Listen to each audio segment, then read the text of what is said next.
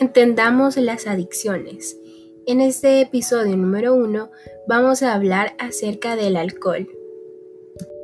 El alcohol se clasifica como sedante porque a dosis moderadas o altas disminuye el disparo neural y facilita la interacción social. Dado que las moléculas de alcohol son pequeñas y solubles en la grasa y el agua, invaden todas las partes del organismo. La adicción al alcohol tiene un fuerte componente genético. Se calcula que puede heredarse genéticamente en un 55%. A dosis moderadas, el bebedor de alcohol sufre diversos grados de deterioro cognitivo, perceptivo, verbal y motor, así como una pérdida de control que puede llevar a una serie de acciones socialmente inaceptables.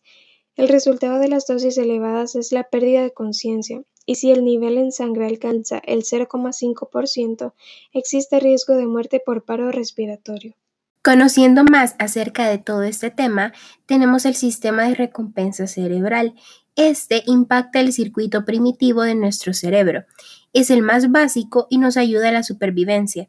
Se encarga de la regulación de sensaciones placenteras, memoriza los estímulos del ambiente, facilita el aprendizaje y promueve la repetición de la conducta. En otras palabras, la función más importante del sistema de recompensa es notificar la presencia de una sensación placentera. Cuando bebemos alcohol existe una estimulación de neuronas dopaminérgicas en las áreas del núcleo accumbens y el área tegmental ventral. Adicionalmente, esta sustancia combinada con otras puede reforzar la conducta de adicción entre ellas tenemos la combinación de azúcar, comida, agua y otro tipo de drogas. Ahora, cuando hablamos de este proceso de recompensa, la presencia de ciertas áreas cerebrales es esencial para que sintamos placer en ciertas circunstancias. Dichas áreas se encuentran relacionadas sobre todo con el sistema límbico. En otras palabras, el sistema de recompensa cerebral incluye zonas mesolímbicas y mesocorticales, que generan cambios bioquímicos en nuestro cuerpo. Este sistema involucra especialmente a dos áreas básicas. Se trata del núcleo accumbens y del área tegmental ventral. Es así como el sistema de recompensa cerebral involucra centros del sistema nervioso que obedecen a ciertos estímulos que recibe nuestro cuerpo. Se activan de acuerdo al tipo de actividad que realizamos y responden a la cantidad de neurotransmisores liberados. Es así como su estimulación puede llegar a generar respuestas intensas que pueden apoderarse de estas estructuras, produciendo la adicción.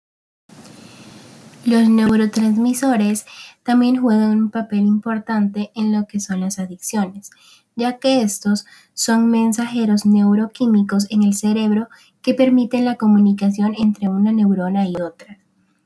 Estas sustancias químicas permiten el paso de información mediante un proceso denominado sinapsis. Los principales neurotransmisores implicados en el proceso de recompensa cerebral son la dopamina. Ese neurotransmisor es reconocido por la generación de emociones positivas que proporciona. La serotonina, estrechamente ligado a la motivación y, en otras palabras, la serotonina está relacionada con el nivel de esfuerzos que está dispuesta a hacer la persona para obtener un resultado. Efectos del alcohol. En todo el proceso su ingesta afecta al sistema nervioso central. El alcohol es una droga con efectos depresores. Esto quiere decir que poco a poco enlentece las funciones cerebrales. Los efectos que tiene en el organismo van a variar en función del sexo, de la edad y del estado de salud, así como de las cantidades ingeridas y el tiempo en el que se ingiere.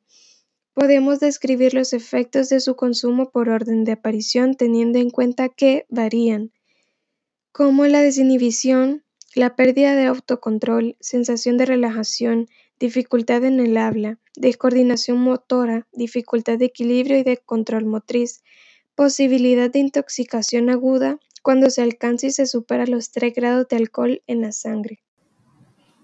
En conclusión de nuestro primer episodio, las distintas adicciones se producen por distintos factores. La satisfacción que es capaz de generar en algunas personas está relacionada con factores neurobiológicos. Para evitar cualquier tipo de adicción, es siempre importante hablar de la prevención. Mientras más información tenemos al respecto, mejor conocimiento y consistencia sobre lo que implican.